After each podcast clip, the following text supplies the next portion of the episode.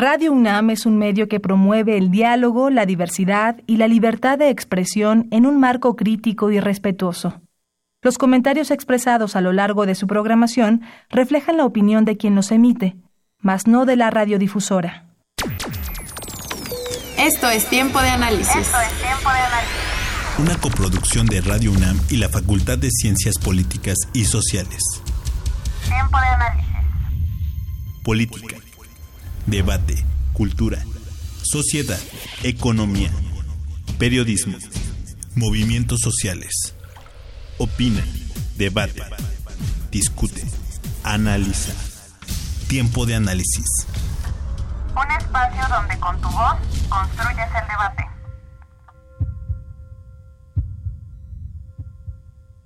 ¿Qué tal amigos, amigas? Muy buenas noches. Les saluda con mucho gusto Napoleón Glockner sean todos ustedes y todas ustedes bienvenidos a Tiempo de Análisis, programa de la Facultad de Ciencias Políticas y Sociales de la UNAM, nuestra máxima casa de estudios. Ustedes saben que este espacio se transmite en vivo, en directo, desde la cabina de AM 860 en amplitud modulada de Radio UNAM.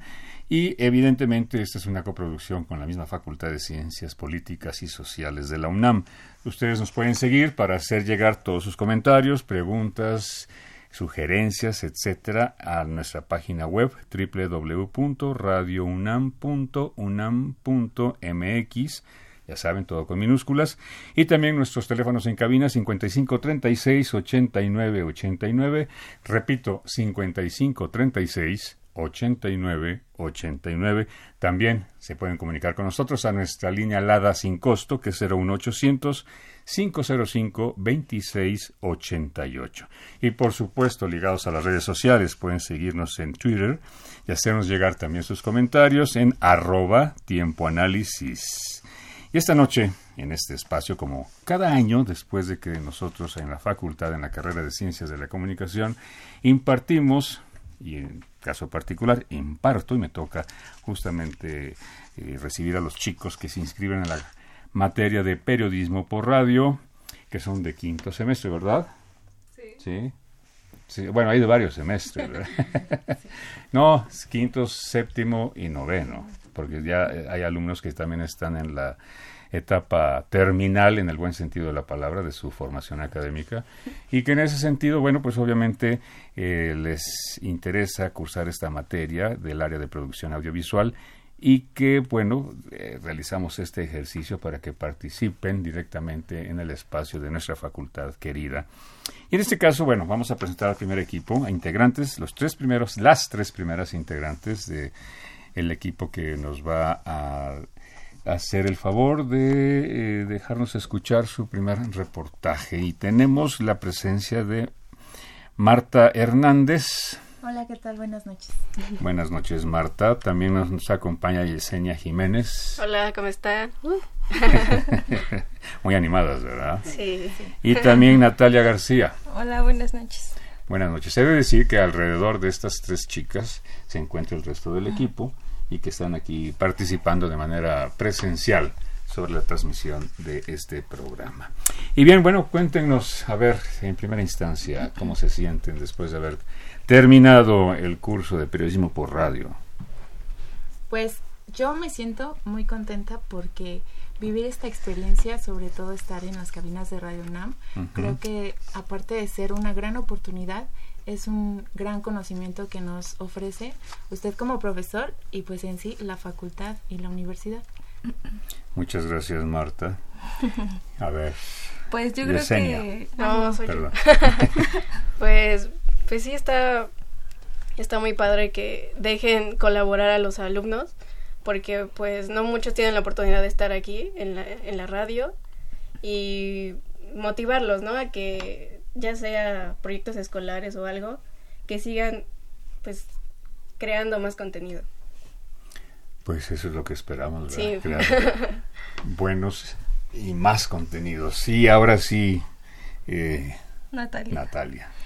Pues aparte de ser una buena experiencia, creo que pues esta es nuestra última materia, bueno, mi compañera Yesenia y yo, además de otras compañeras que ya estamos finalizando, ¿no? Eh, culminando esta trayectoria académica.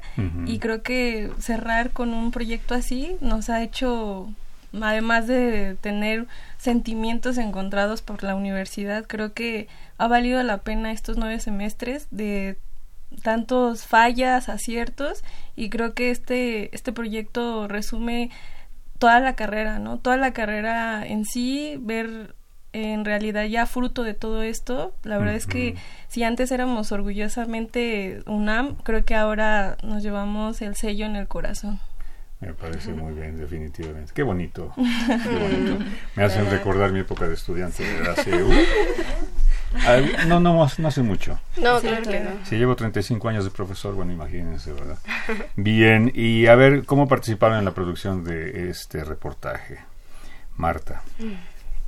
Fue una idea muy brillante que se le ocurrió a mi compañera Diana Campos, con la que estuve produciendo, eh, produciendo este reportaje. Y pues nos pusimos las pilas en el primer momento para empezar a hacer y elaborar este reportaje. Em, gracias a unos amigos pudimos entrar a la conferencia de prensa del Festival Reconéctate y de ahí pudimos conseguir muchas bandas que se dedican precisamente a esta este tipo de música que es música protesta. Perfecto. Y en ese sentido, ¿qué tal resultó el programa? Bueno, para mí fue muy satisfactorio, perdón, saber que todo lo que habíamos aprendido en la, en la clase, todo lo teórico, al fin ya lo vimos reflejado en el trabajo. Eh, cabe mencionar que en un muy poco tiempo la planeación de incluso de un programa de hacer resumir todo es muy complicado no y aparte tener como bien cimentados los puestos y también organizar bien a, a las personas no porque al final como productor aquí, por ejemplo, mi compañera que tiene que ir dirigiendo, pero los demás encargarse de su propio trabajo, irlo dirigiendo y ya verlo ya culminado, creo que es una de las partes más difíciles. Claro. Por último, Yesenia. ¿A qué te eh, dedicas en la producción? Yo estuve en, controles, eh, estuve, también fui a la a la conferencia de prensa, hablando con las bandas, interactuando, preguntándoles, porque algunos no, no se dedican a, la música de protesta, otros sí. Eh, ¿Qué más? Pues sí, todo mi trabajo fue estar en cabina. Muy bien. Controlando ahí. Bueno, pues vamos a ser testigos del producto final, ¿verdad? Y vamos a pedirle a nuestro compañero operador, que es Gerardo Zurosa, que nos haga el favor de dejar correr este primer reportaje. Y amigos, les recuerdo 55 36 89 89 y Lara sin costo 01800 505 26 88. Mientras escuchan este primer reportaje, pueden comunicarse con nosotros también en arroba tiempo análisis en Twitter y nuestra página eh, web www.radiounam.unam.mx. Escuchemos.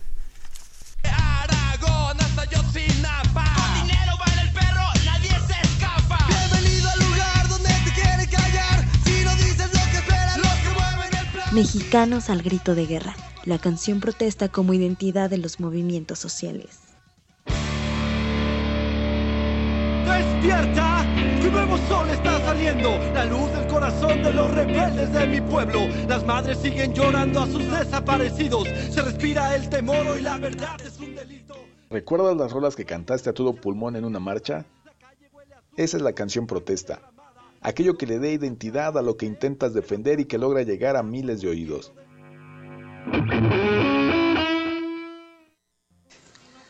Mm, pues la masa de Silvio Rodríguez, gracias a la vida de Violeta Parra. En lo que lucha y qué cosa fuera, qué cosa fuera la masa sin cantera. Latinoamérica de calle 13, la carencia de Panteón hay un grupo de rap que se llama Los Chicos del Maíz. Son buenos. La gente pobre no tiene lugar. Desobediencia civil canta desobediencia civil, nuestro sentir, de falta del sistema de este triste mundo. Todos manipulados somos escuela, en el trabajo, desde que nacemos.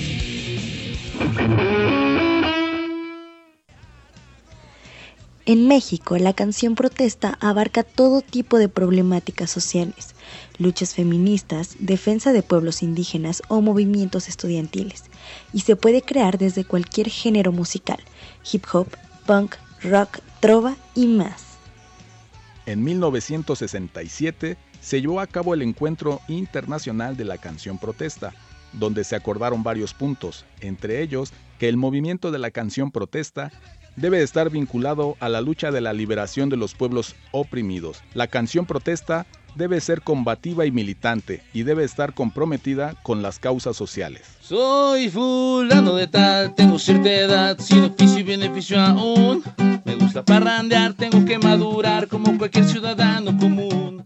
Mi nombre es Fabián Valencia, conmigo va a estar mi compañera Natalia. Natalia, te saludo, ¿cómo estás? Muy contenta de estar acompañada con todas estas bandas tan talentosas. Pues tengo aquí a la famosa banda de Los Teches. Eh, sus integrantes son Daniel Ramírez, Isaac González y Pavel Román. Los saludo con mucho gusto. Hola, buenas tardes, ¿qué tal? ¿Qué tal? Buenas tardes a todos. Tenemos una pregunta importante para ustedes. Como músicos, los sucesos sociales, ¿cómo les inspiran para hacer sus canciones?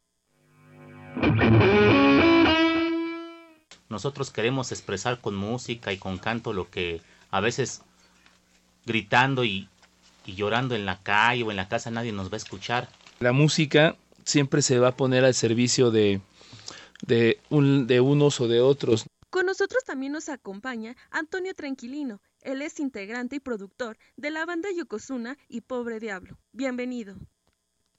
Para mí directamente con, en el caso de Yokozuna, precisamente hace seis años sacamos un disco que se llama Quiero Venganza. Y bueno, en ese momento estaba muy de cerca con gente que estaba trabajando en algunos cursos de arte audiovisual, eh, con las juntas del buen gobierno del, del ejército zapatista y personas que habían estado también en todos los movimientos en Oaxaca y conseguimos mucho material, eh, no solamente de eso, sino también de Atenco, muchísimos abusos de autoridad que no hasta ese momento no habían sido eh, sacados al, en público. Fue como una especie de primicia y con eso tomamos la decisión de, de, este, de sacar el video.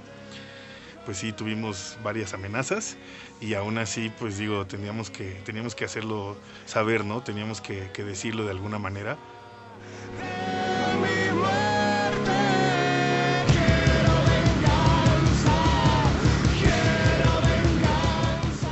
José Miguel Ariceaga como representante. Bienvenido. ¿Qué es lo que más te gusta de representar a las bandas? Básicamente, así como amo la música y el arte, también amo esa libertad que te da, ¿no? De, de poder expresarte y de poder decir. Vamos a presentar a nuestro siguiente invitado. ¿Nos puedes decir? ¿Qué tal? Como dije, soy Oscar Olalde, alias Joy, baterista de Slow Quest. Yo creo que las mejores canciones salen del alma, y creo que el trabajo de un artista debe ser honesto. Nuestro trabajo pretende hacer que la gente nos tome como un arma, nos tome como esa voz que no tiene, ese motivo de lucha, ese motivo para salir adelante. Siguiendo con la participación de distintos músicos, tenemos un enlace vía telefónica con School 77, rapero originario de Guadalajara, quien es conocido actualmente por su lírica de lucha y su constante apoyo a los movimientos sociales. Adelante con el enlace, por favor. Buenas tardes, buenas tardes, saludos a todos ahí en la cabina. Sí, como, como lo dijeron, eh, vivimos en un país y en un, en un continente también que hay mucha tela de donde de dónde cortar, ¿no? Para, para crear estas historias, ¿no? Esto eh, simplemente en nuestro país el, el, el, proceso electoral, ¿no? Que cada seis años se convierte en una burla y, y así trato de ponerlo en, las canciones, ¿no? De, de, manifestar esa queja, todos los problemas sociales que tenemos, este eh, feminicidios, eh, asesinatos a, plena luz del día, este, prostitución, este, niños en la calle. Creo que eso, eso es, este, lamentablemente, pues es lo que, lo que nos inspira, ¿no? Día con día a seguir escribiendo.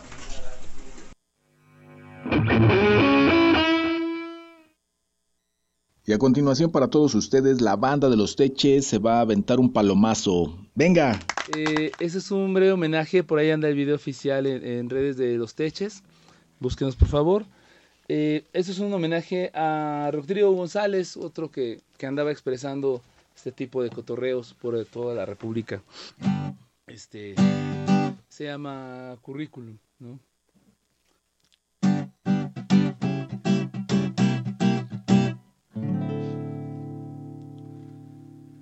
Soy fulano de tal, tengo cierta edad, sin oficio y beneficio aún. Me gusta parrandear, tengo que madurar como cualquier ciudadano común. Estudié la primaria, secundaria y en el pandillerato aprendí andarme por las ramas a tocar guitarra y después de la huelga no volví. No, no, después de la huelga no volví. A veces pienso que he caído en un abismo Hoy le cuento esto que escribo sin ser dueño de mí mismo, solo por necesidad. ¿Cómo me cuesta aceptar en verdad que tengo fuerte necesidad? Algún dinero tengo que ganar, por favor, denme la chance de trabajar. ¿Cómo me cuesta aceptar en verdad que tengo fuerte necesidad? Algún dinero tengo que ganar, por favor, denme la chance de trabajar. Bueno, ya pasamos por la... Vamos con la experiencia laboral. Tengo suerte, valor, no soy chismoso ni hermoso, resistencia, rechazo por amor. No vendo, pero si compro, si chambeo, no tomo y tengo ideas de superación. Experiencia, habilidades, digo, soy mexicano, yo aprendo y hasta puedo inventar. Manejo modernismo, expresionismo, idealismo y el pirotecnismo y demás. A veces siento que he caído en un realismo Hoy le cuento esto que escribo sin ser dueño de mí mismo, solo por necesidad. ¿Cómo me cuesta aceptar en verdad que tengo fuerte necesidad? Algún dinero tengo que ganar, por favor, deme la chance de trabajar. ¿Cómo me cuesta aceptar en verdad que tengo fuerte necesidad? Oh, sí, algún dinero tengo que ganar, por favor, deme la chance de trabajar. ¿Cómo me cuesta aceptar en verdad que tengo fuerte necesidad? Algún dinero tengo que ganar, por favor, deme la chance de trabajar. Deme la chance de trabajar. Con dinero tengo que ganar, por favor, yo tengo fuerte necesidad. Por favor, yo tengo fuerte necesidad. Sí, sí, sí, sí, sí, sí, sí, sí, sí, sí, sí. Algún dinero tengo que ganar, por favor, yo tengo fuerte necesidad. Uh. Yeah. No, muchísimas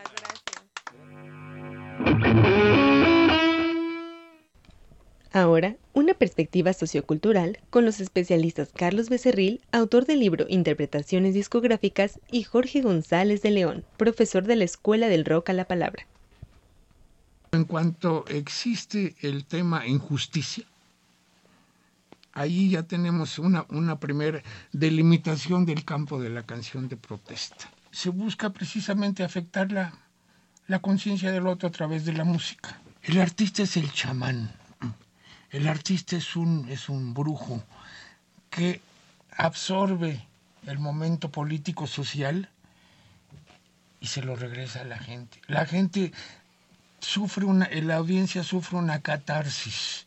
Tenemos una catarsis emocional cuando oímos a nuestro, a nuestro artista cantar las canciones que a uno le gustan o ser afectados en su momento. El verdadero artista nada en la vida les ajeno. O sea, cuando tú preguntas qué influencia tiene la canción de protesta sobre la sociedad, creo que deberías plantearte la pregunta casi, casi al, al contrario, en el sentido de decir, ¿en dónde está una sociedad que da ese tipo de manifestaciones? O sea, ¿en qué está la sociedad para que alguien tenga que venir a cantar esas cosas?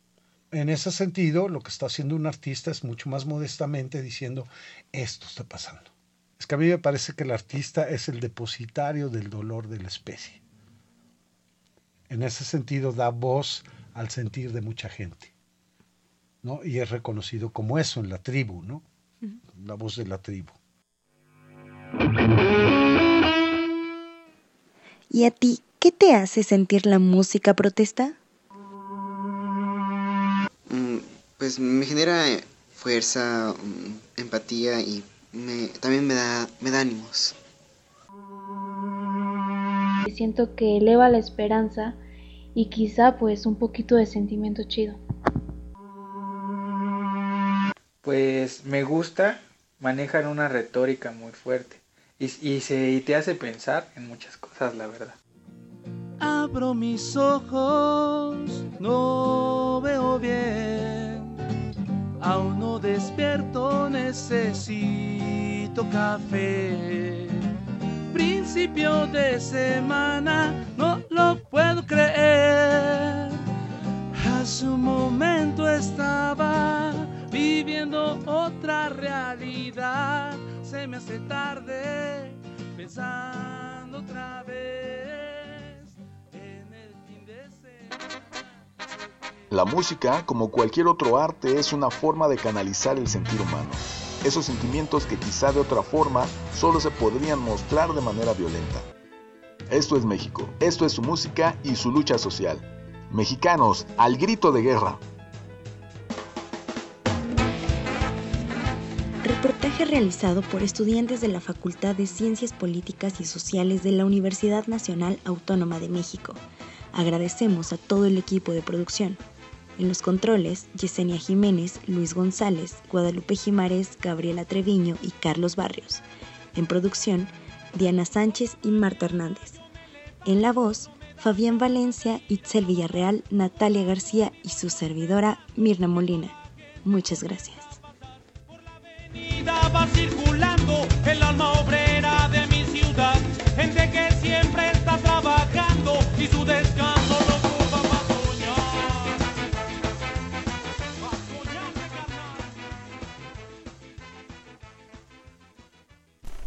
Amigos, amigas de Tiempo de Análisis, regresamos a la cabina de Radio UNAM en el 860 de amplitud modulada.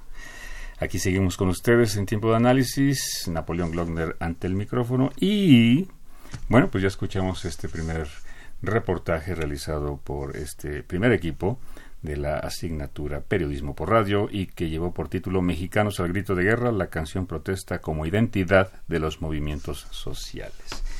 Les recuerdo nuestro número telefónico 5536-8989, la da sin costo 01800 505-2688 y nuestras redes sociales en Twitter, Tiempo Análisis y nuestra página web Radio UNAM www.radiounam.unam.mx.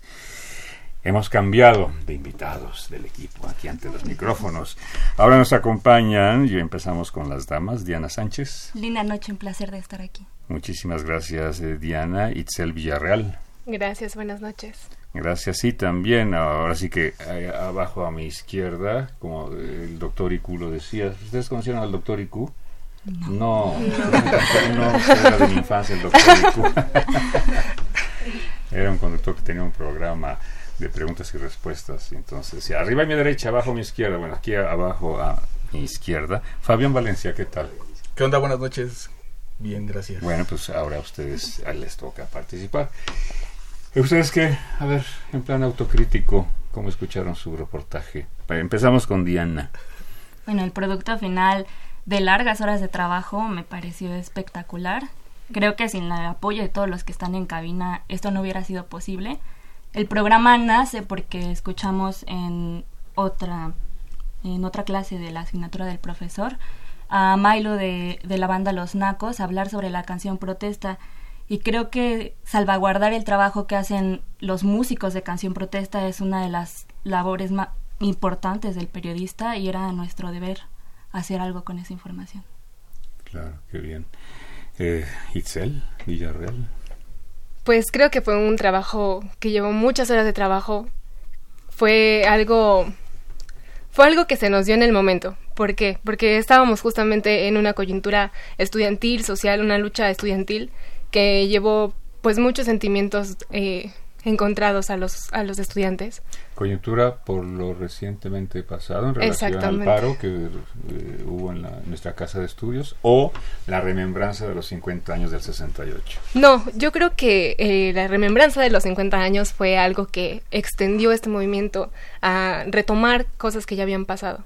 Sin embargo, creo que lo que estuvo sucediendo últimamente en nuestra casa de estudios fue algo que nos hizo ponernos en pie de lucha, darnos cuenta de todas las cosas que están sucediendo y de verdad replicar ante ello. Uh -huh. Y esta fue una de las formas, me parece, que, que pudimos hacerlo.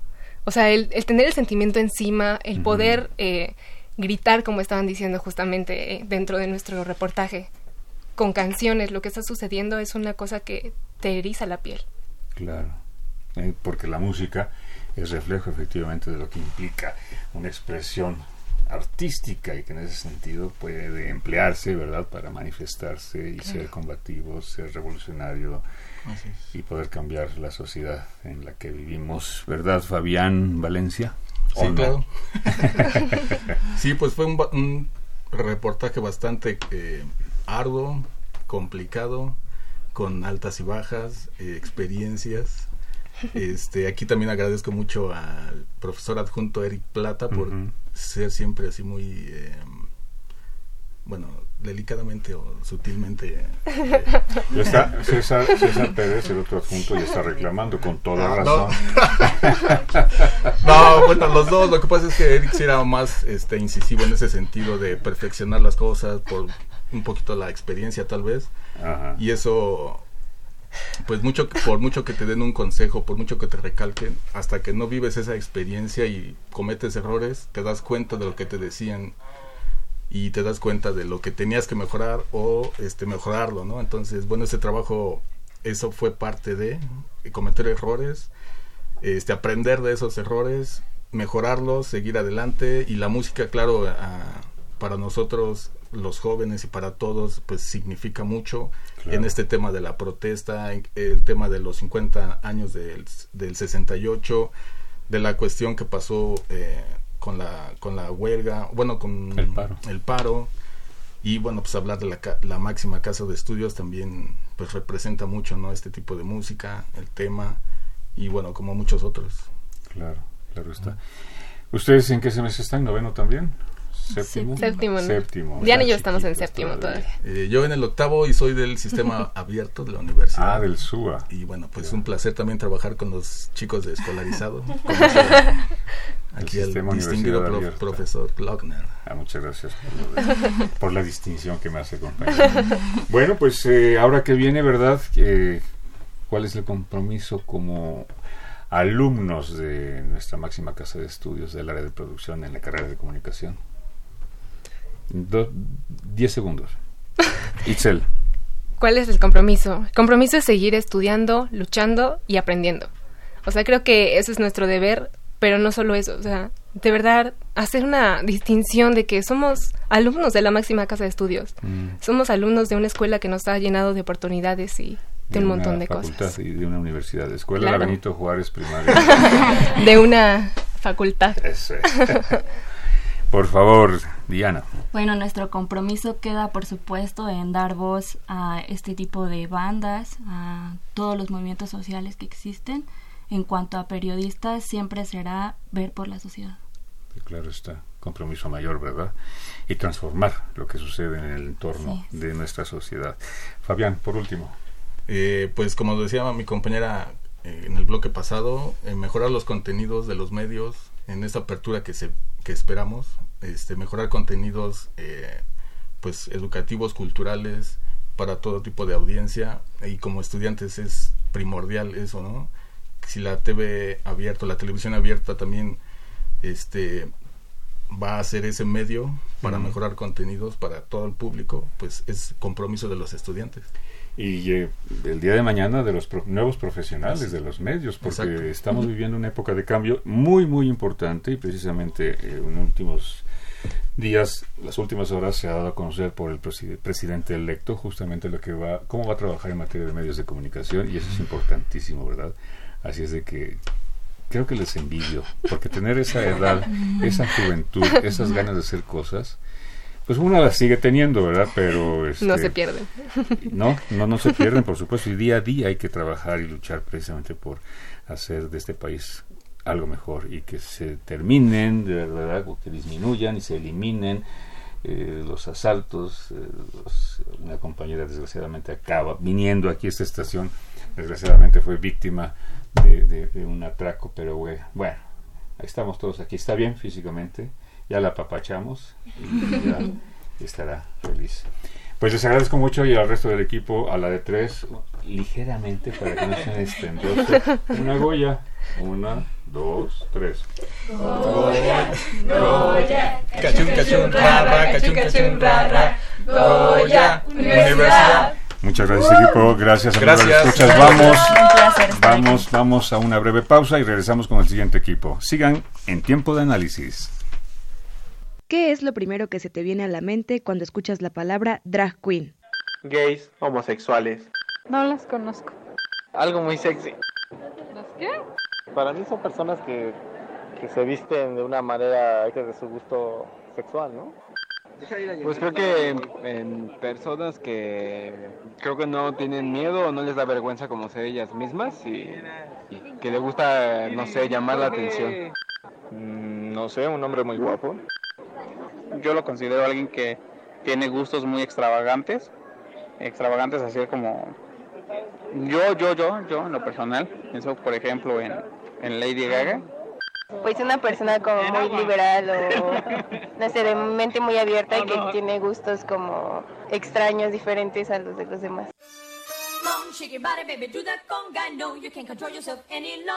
Hay muchas profesiones en todo el mundo, algunas más comunes que otras, pero existe una de la que todavía estamos aprendiendo su significado y trascendencia en la sociedad. Les presentamos a las drag queens, cuya popularidad ha aumentado en estos últimos años. Se tienen muchas dudas acerca de ellas, pero para comenzar, cabe decir que no se relacionan con una orientación o identidad sexual precisa. Entonces, ¿qué es el drag? Son personas que satirizan los supuestos rasgos y características femeninas o masculinas, caracterizan la sexualidad e identidad de género y las llevan a un nivel exótico. Les dan un giro colorido, glamuroso, con vestuario y peluca. El maquillaje exagerado es básico para que visualmente sea impactante. Así es, su maquillaje se asemeja a lo que es considerado como clown, es decir, las sombras y todos los productos que utilizan en su rostro son muy coloridos y llamativos. Sus bocas son oscuras y grandes, los ojos lo mismo que las pelucas, son enormes y brillantes. El origen etimológico de drag queen es debatido. Una teoría surge en la época del burlesque victoriano durante la segunda mitad del siglo XIX, en la que la palabra drag, traducido del idioma inglés como arrastrar, hacía referencia a las faldas y vestidos largos portados por algunos actores masculinos en los espectáculos de burlesque. Sin embargo, la teoría popularmente aceptada es que la palabra drag se origina del retroacrónimo Dress Roughly as a Girl, o en español, vestirse como chica.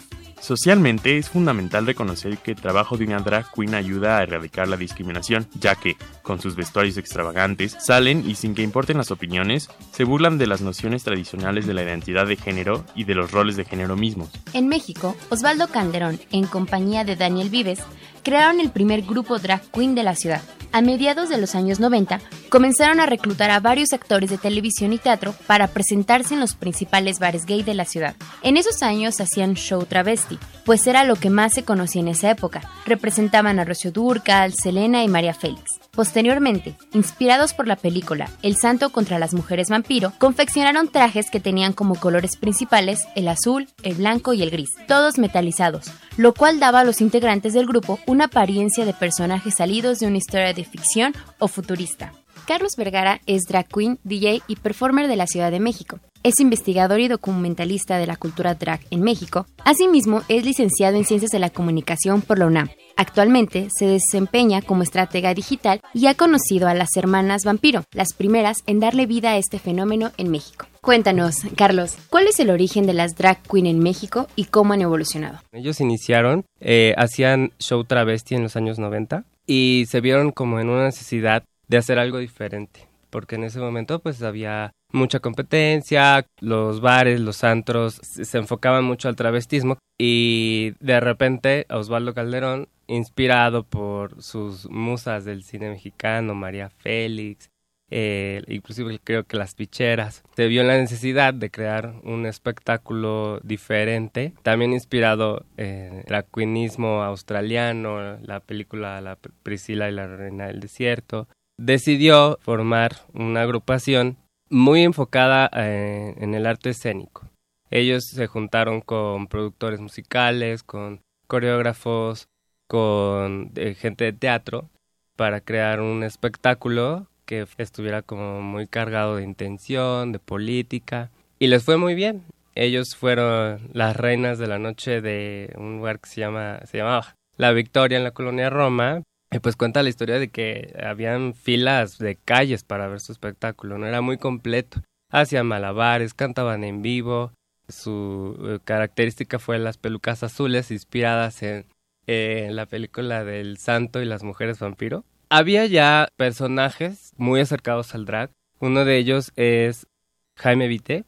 Él era un RP de los antros más importantes gay de México. Incluso se caracterizaba como Alaska, como Marilyn Monroe pero sí como en una onda más, como más extraña, ¿no? O sea, no tanto como ser travesti, sino como este, agregarle elementos más, más locos. Y las hermanas vampiro, pues sí fueron como el parteaguas, porque ya se dedicaron más de lleno a, a montar sus shows, sus espectáculos. ¿Tú cómo crees que la sociedad mexicana ha recibido el movimiento drag?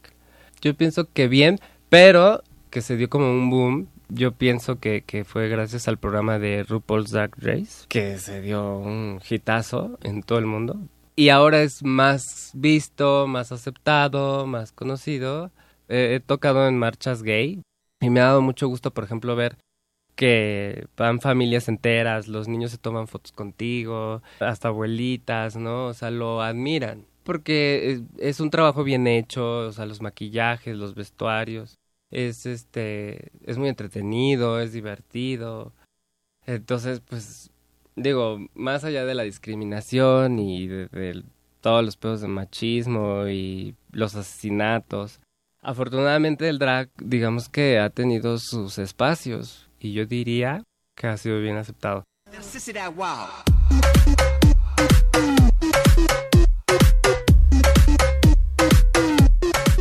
Es en la Ciudad de México, donde a pesar de ser un fenómeno muy reciente, ya se lleva a cabo cada jueves la famosa carrera drag, la cual emule un poco el show estadounidense RuPaul's Drag Race, concurso en el que la famada drag queen RuPaul busca a la siguiente superestrella drag estadounidense. En la carrera drag mexicana, al igual que en la estadounidense, compiten varias participantes quienes deben superar desafíos que tienen que ver con la creatividad y expresión, como sesiones de fotos, monólogos, musicales y actuaciones.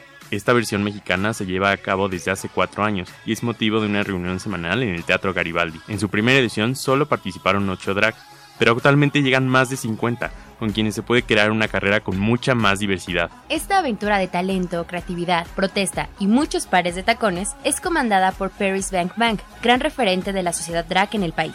Sin ella y su iniciativa, este movimiento no sería tan conocido como lo es actualmente en México. Existen diferentes motivaciones para ser una drag queen, algunas participar por show, como Alberto Ledesma. Su personaje, Juliana Lewa, es semifinalista del concurso de la Ciudad de México Next Top Drag en su segunda temporada. Actualmente trabaja como residente en Pecado Bar y ha colaborado para Absolute Vodka. Asimismo, pertenece a la familia Suicidrag y es juez y parte del concurso Yo Pecadora que se realiza en Pecado Bar. ¿En qué momento de tu vida supiste que querías hacer drag y cuál fue la motivación para crear a Juliana? Yo creo que desde que estaba bien morrito, desde muy niño, yo sabía, sabía perfectamente hacia dónde quería vincular mi futuro. Como bien la soledad, y en esa soledad constante, tenía en cuenta dos cosas. Uno, que iba a morir solo y dos, que antes de que llegara mi muerte tenía que ser lo que yo quería ser en la vida. Decidí manifestar mi cuerpo en arte. Y entonces, combinado con mis estudios de artes visuales por la UNAM también, quise orientar, quise informar, quise sacar de esa cotidianidad a la gente y volver eso que es normal o esa normalidad o eso ordinario en extraordinario. En llenar mis noches de glitter llenar mis noches de uñas, de pestañas, de pelucas. Y bueno, esa fue la motivación principal por la que quise ser drag. Mi Juliana es toda la expresión en una. Es performance, es pintura, es fotografía, es música. Hablo de una musicalidad en el performance hacer, que hace Juliana. Entonces trato de generar conciencia a partir de unos conocimientos. Obvio, creo también que el drag está en un, en proceso diferente hoy en día donde ya hay mucho más oportunidad de crecer, en de hacer y generar conciencias. ¿Y pertenecer a este mundo dirías que es difícil o cómo describirías tu experiencia perteneciendo a comunidad? Yo soy una persona que está conceptualizando su, su, vida en el drag. Yo creo que me identifico con el discurso drag. Que si me han discriminado, ay mi amor, no sé, no me interesa. Que si me han violentado, no, aquí estoy, sigo vivo. No tengo problema en eso y, y realmente creo que estamos en un proceso de conciencia, más conciencia y más visibilización. Fíjate que yo tengo un proyecto de, de manifestar mi corporalidad yendo al pan, yendo a comprar tortillas, yendo a comprar verdura y me voy en drag. ¿Qué hago? Visibilizando que esto es un estilo de vida, El discurso drag es igual a una simple fórmula matemática. Entre más es más. Entre más seas eres más. Entre más perra, más perra. Entre más peluca, más pelucona. Entre más uñaxas, más. Yo siempre he dicho, la fórmula del drag en el discurso de Humberto Eco en la estética de lo grotesco es entre tú seas más grotesca, más caricaturesca, más exponencial, tu discurso del drag a la tendencia o al discurso político será más visibilizado. A fin de cuentas, tú te pones tacones, te pones peluca y todos te miran. Let's go, girls. Así como Juliana Legua le inspira a hacer el drag por show, existen también drag queens cuya labor es de índole social y cultural. Un ejemplo de esto es Michelle Hernández, estudiante de arte y patrimonio cultural en la Universidad Autónoma de la Ciudad de México. Su personaje drag queen, Micónica Kulov, forma parte del movimiento Dragas en la calle. ¿Cuál es el propósito de Micónica Kulov como drag queen?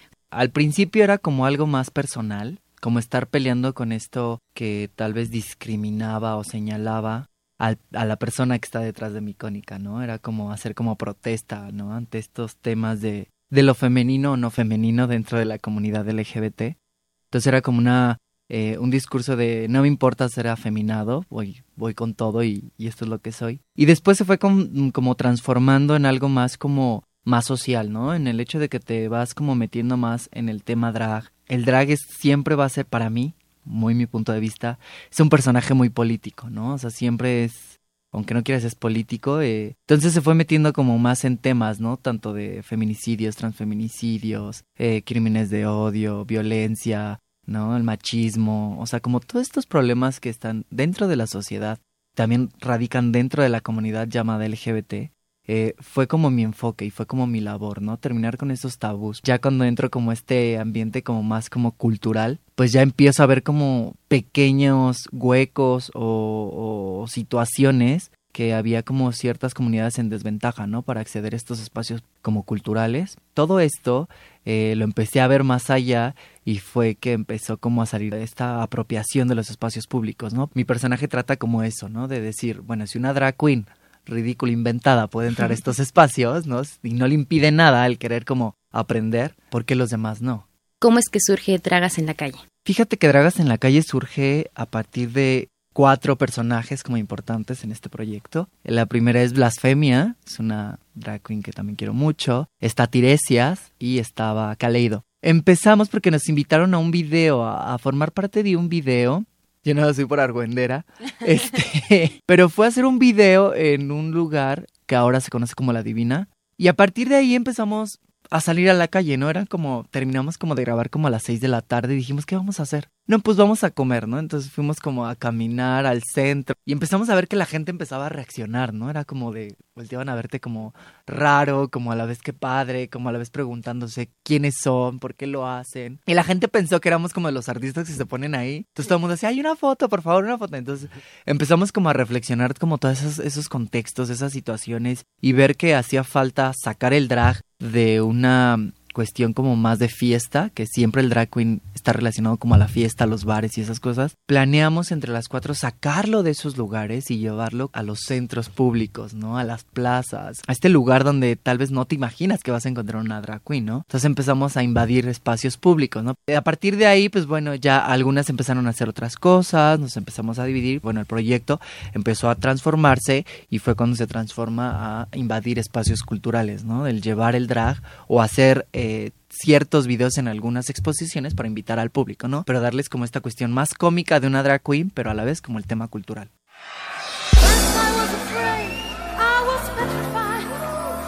A raíz de lo que se ha dicho, es posible concluir que ser una drag queen implica construir un personaje que se apropia de los espacios públicos, no solo a través de su aspecto físico, sino con discursos políticos, sociales y culturales que desafían lo ya establecido. Resulta injusta una definición universal de lo que es ser drag queen, debido a que cada una de ellas se forma desde la subjetividad de los individuos y se nutre de sus historias de vida. Afortunadamente el drag, digamos que ha tenido sus espacios. A fin de cuentas, tú te pones tacones, te pones peluca y todos te miran. No me importa ser afeminado, voy con todo y, y esto es lo que soy. Este fue un reportaje hecho por alumnos de la Facultad de Ciencias Políticas y Sociales de la UNAM. En la producción y guion, Carolina Díaz y María José Santillán. En las voces, Natalia Jiménez y Esteban González. En postproducción, Jacqueline García y Ángel Martínez. El equipo en cabinas, Miriam Escalante, Gerson Castillejos, Fernanda Hernández, Uriel Aragón, Socorro Martínez y Fernanda Camargo. Noviembre 2018. Amigos, amigos, escuchas de tiempo de análisis, regresamos a la cabina de amplitud modulada de- en el 860 eh, aquí en Radio UNAM. Les sal- saluda nuevamente Napoleón Glockner ante los micrófonos. Y bueno, lo que acaban ustedes de escuchar fue justamente el segundo reportaje elaborado por la otra parte del grupo, el segundo equipo de la asignatura de periodismo por radio, que se imparte, como lo dijimos en un principio, en la Facultad de Ciencias Políticas y Sociales de la UNAM, dentro de lo que es la currícula académica de la licenciatura en Ciencias de la Comunicación.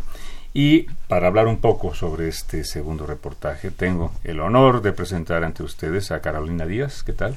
Hola, buenas noches, gracias. Buenas noches. Y también a María José Santillán. Buenas noches. Y por último, Natalia Jiménez. Hola, buenas noches. Tres bellas compañeras alumnas. Ahora sí.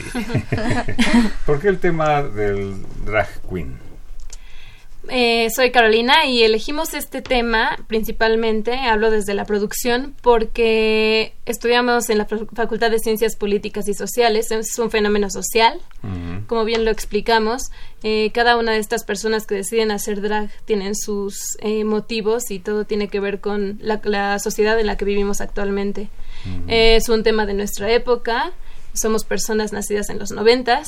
Y sobre todo hay eh, mucha desinformación acerca de ello porque parece que son gays las personas o tiene mucho que ver con la orientación sexual y no es así.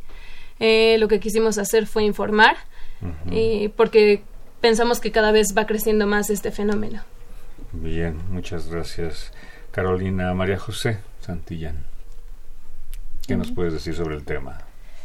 Pues precisamente lo, lo elegimos porque se presenta en un momento de coyuntura en el que, o sea, es importante retomarlo debido a todos eh, los fenómenos que están ocurriendo.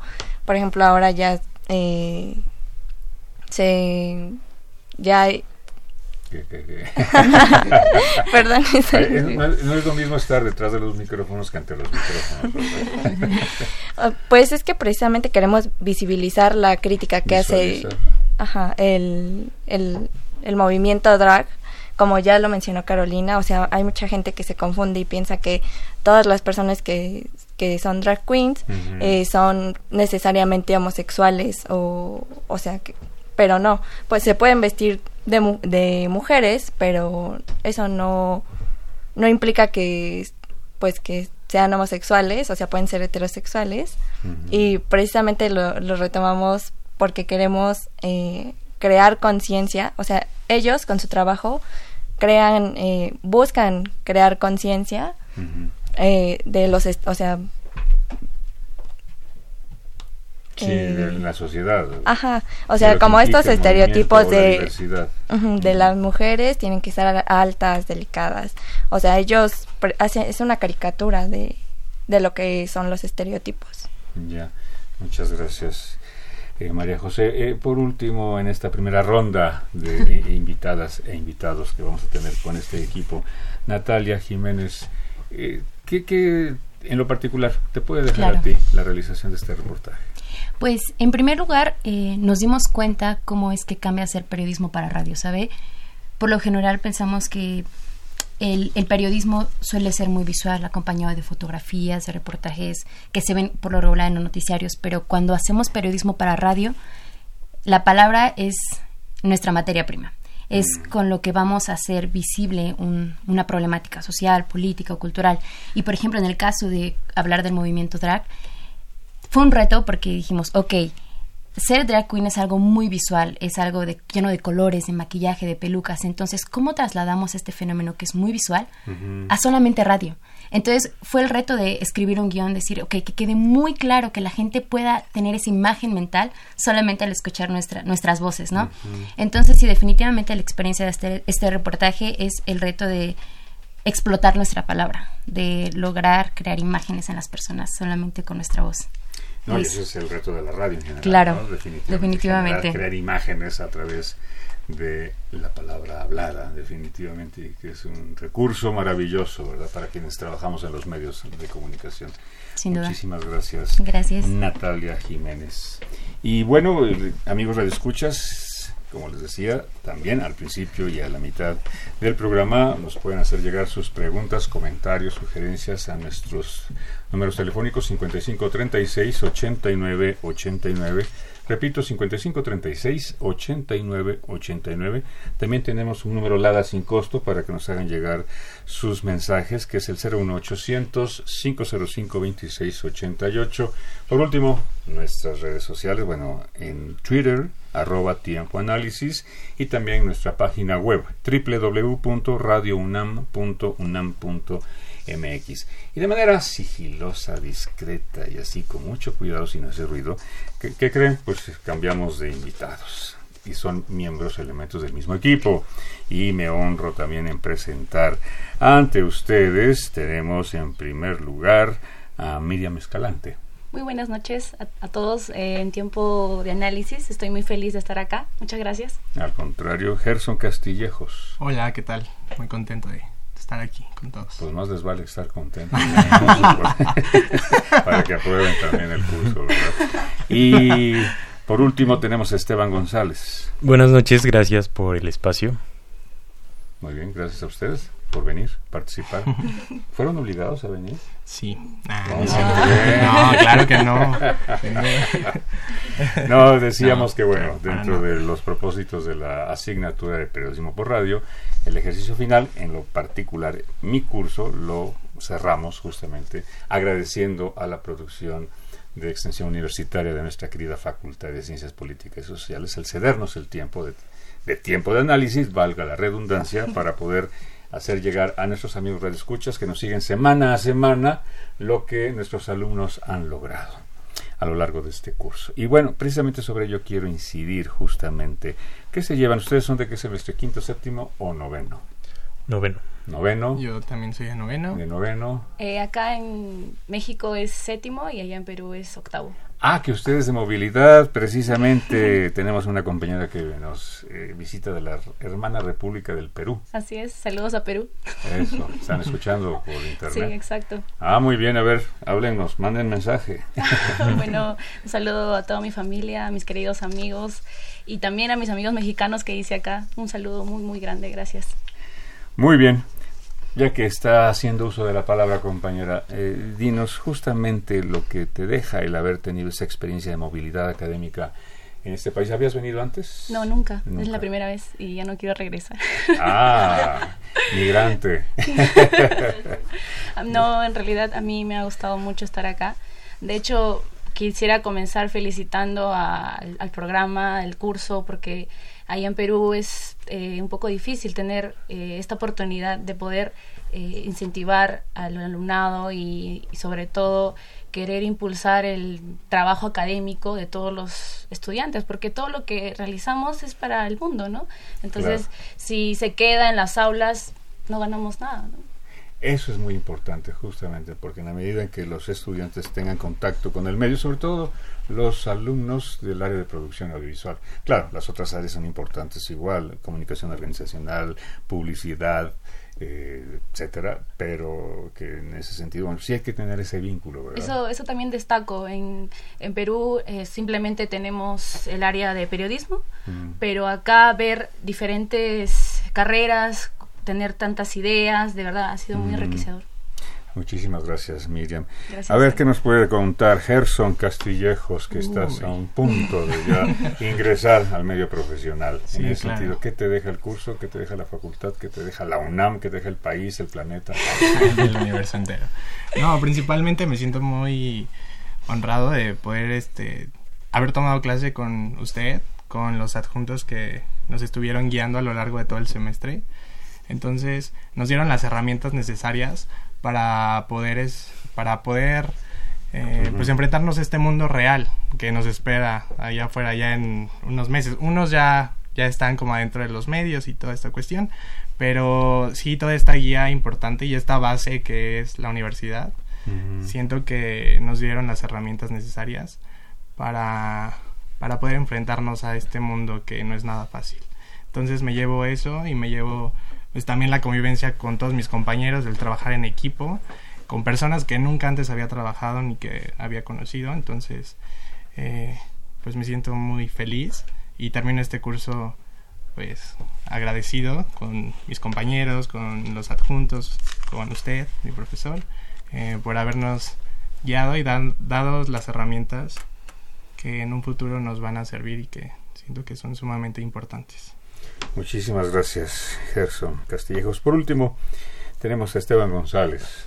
Así es.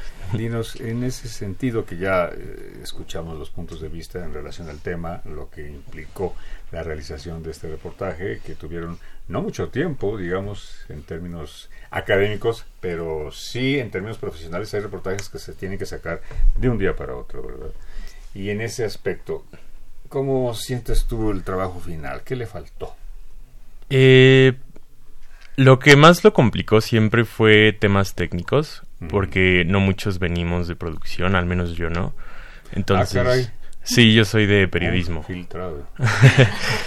Entonces sí, eh, darme cuenta cómo se hacen las cosas ya en un nivel más técnico que no tenga que ver con eh, contenidos, pues sí fue un choque para mí personalmente. Eh, y siento que siempre lo que más arrastramos fue lo técnico, pero fuera de eso siento que fue un reportaje muy completo y que cumplió el cometido que comentaron mis compañeras previamente. Y que además, este, pues como dice usted, se hizo como en un tiempo corto y, y tuvo mucho que ver su funcionamiento o que haya sido completo la planeación. Y es algo que uno como radio escucha, por ejemplo, no se da cuenta, pero pasan muchas cosas atrás para que se logre un producto final completo y pues así. Pues quiero agradecerles su participación, felicitarlos. Muchas gracias. Así como Gracias. al equipo anterior que presentó también su eh, reportaje. Y que bueno, el tema que abordan ustedes es muy importante, de mucha actu- actualidad y que en ese aspecto no nada más en México, sino en el mundo entero, ¿verdad? Es un, eh, digamos, eh, no decir fenómeno social, no, sino una situación que se vive día a día en cuanto a una preferencia, una forma de vida distinta.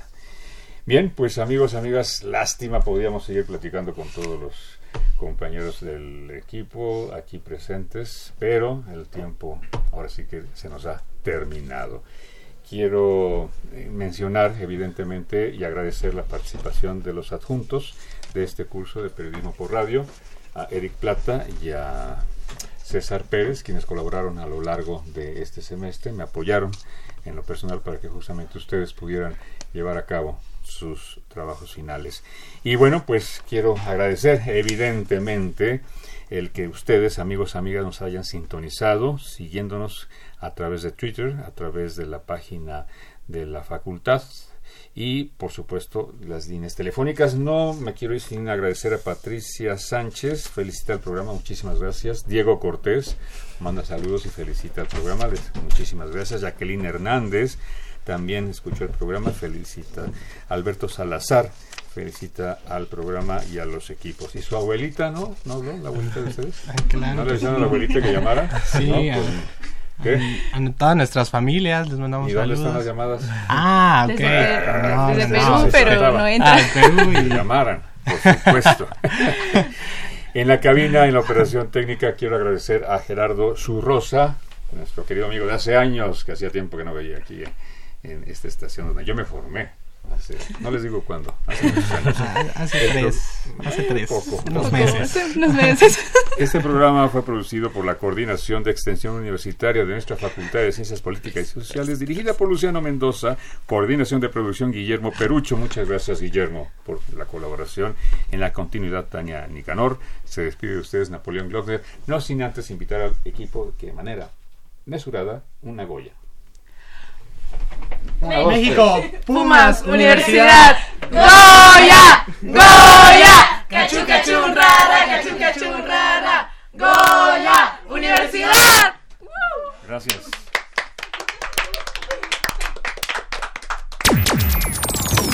Esto fue Tiempo de Análisis. Una coproducción de Radio UNAM y la Facultad de Ciencias Políticas y Sociales. Tiempo de Análisis. Política, debate, cultura, sociedad, economía, periodismo, movimientos sociales. Opina, debate, discute, analiza. Tiempo de análisis. Un espacio donde con tu voz construyes